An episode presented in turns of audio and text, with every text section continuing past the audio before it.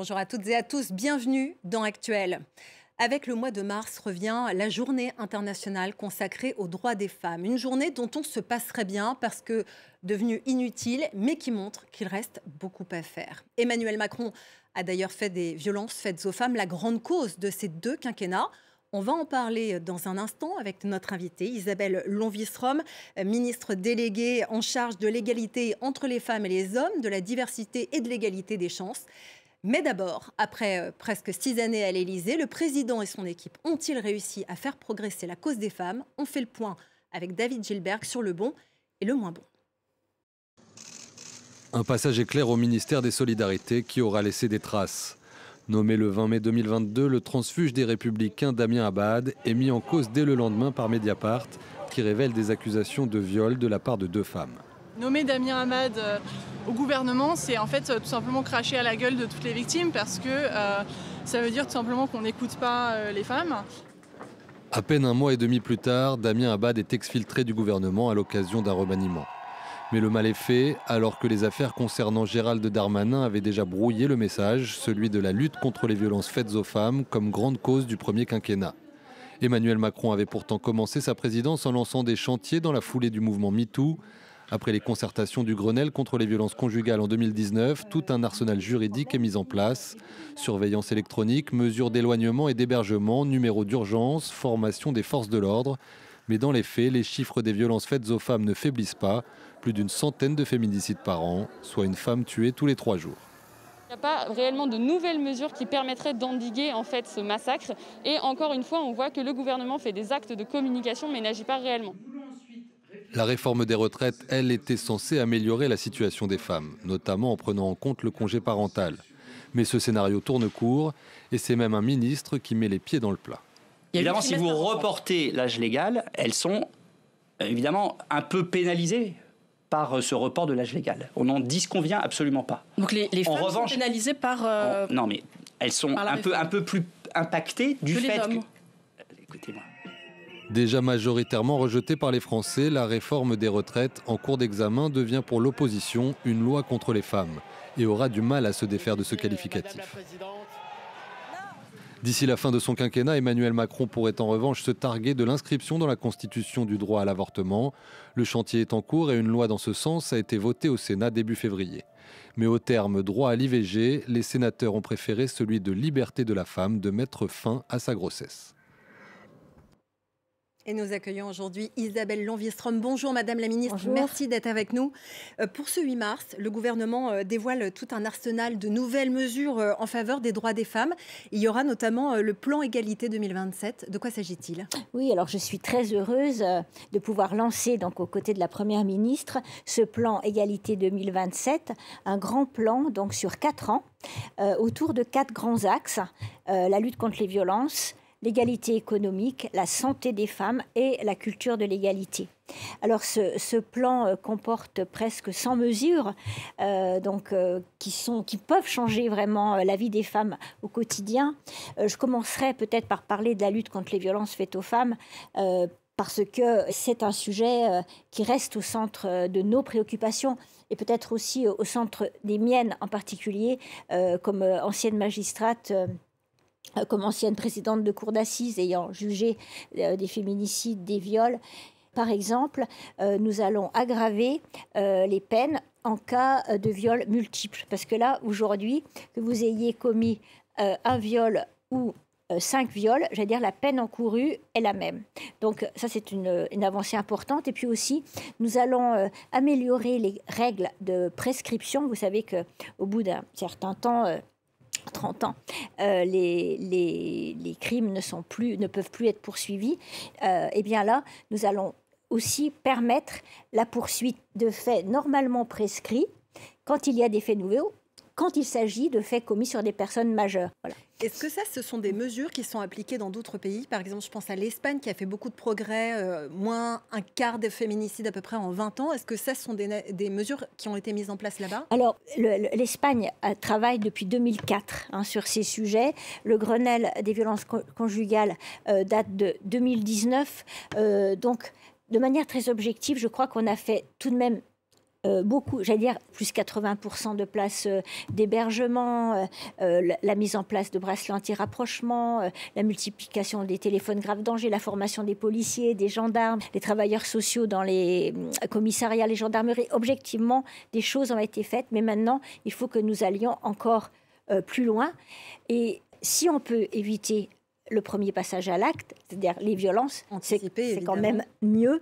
Euh, mais je souhaite aussi, moi, euh, travailler en particulier avec les collectivités locales, les associations, pour irriguer le plus possible cette culture de l'égalité auprès de toutes et tous et dès le plus jeune âge. Voilà, il faut vraiment utiliser tous les espaces pour diffuser ce, modèle, enfin ces cultures de l'égalité, et puis le respect de l'autre. Le consentement, c'est un vrai problème, puisque euh, récemment, dans, l'actualité, on a vu que le rappeur euh, Taïk avait sorti euh, la chanson Quand tu dors, qui raconte un homme bah, qui viole sa femme endormie, et lui, il le voyait de manière assez romantique, il l'a dit assez candidement d'ailleurs. Bob Sinclair, qui a aussi sorti un clip, qui a été épinglé comme faisant l'apologie du viol, il y a un vrai problème d'éducation. Est-ce que c'est euh, l'éducation nationale qui doit renforcer les efforts sur ce sujet Alors, comme je vous le disais, je pense qu'on peut. Il n'y a pas que l'éducation nationale. Il y a mm. tous les espaces. Et puis, euh, nous avons, par exemple, là, euh, soutenu, enfin, nous soutenons, par exemple, une association NSOE, là, avec une appli, justement, qui explique bien ce qu'est le consentement. Et il faut que ce soit aussi accessible, bah, justement, à travers les outils numériques. Souvent, on sait que les messages qui sont véhiculés ne sont pas forcément positif pour les femmes si nous voulons vraiment faire diminuer les violences faites aux femmes. Euh, peut-être aborder euh, le sujet de l'émancipation économique, parce que la clé euh, de la liberté finalement des femmes, c'est aussi de pouvoir subvenir à ses propres besoins et puis aussi de pouvoir choisir un métier qu'elle aime. Et là, donc, nous avons un, certain nombre de, un certain nombre de mesures, euh, notamment euh, pour aussi euh, privilégier encourager l'entrepreneuriat des femmes et puis aussi pour faire en sorte que dans les entreprises, la parité, l'égalité soient mieux respectées.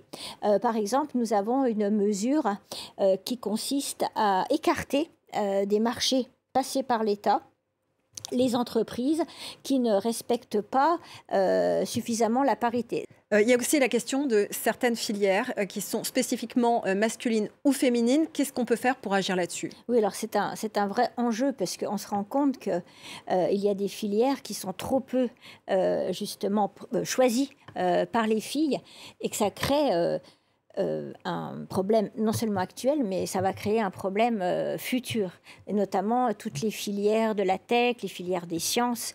Et, euh, et donc, gros manque de femmes ingénieurs, par exemple, scientifiques en général. en fait, c'est à la fois finalement un, une inégalité entre les femmes et les hommes, mais c'est aussi, je vais dire, un manque de potentiel pour toutes les entreprises qui vont être aussi en mal de recrutement et qui se privent, qui potentiellement de 52% euh, de l'intelligence euh, de l'humanité.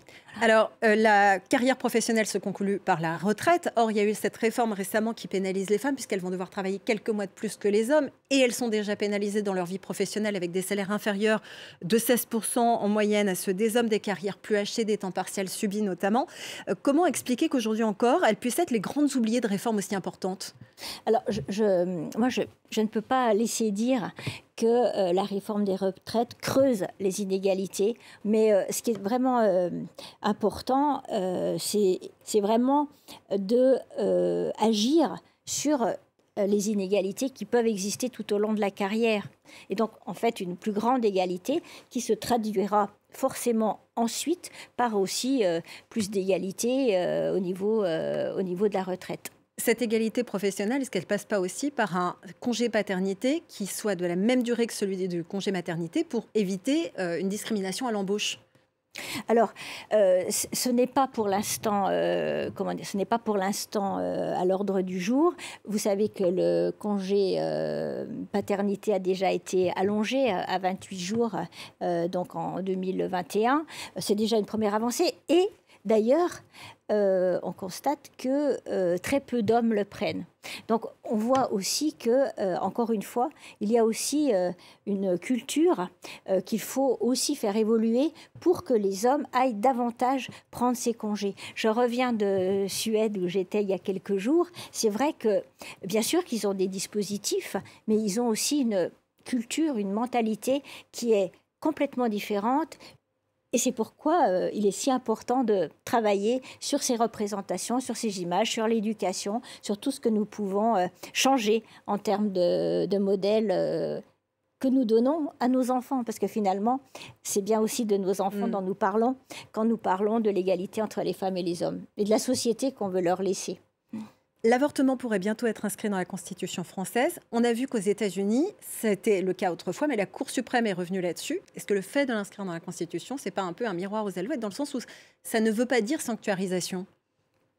Alors moi, je suis très euh, attachée euh, à la constitutionnalisation euh, de l'interruption, enfin du droit à l'interruption volontaire de grossesse, c'est un rempart. C'est un rempart. Et puis, cela signifie que on considère que c'est un droit fondamental. Et moi, je serais très fière euh, que la France, euh, qui euh, est le pays de la Déclaration des droits de l'homme et des citoyens, puisse être aussi le pays des droits des femmes.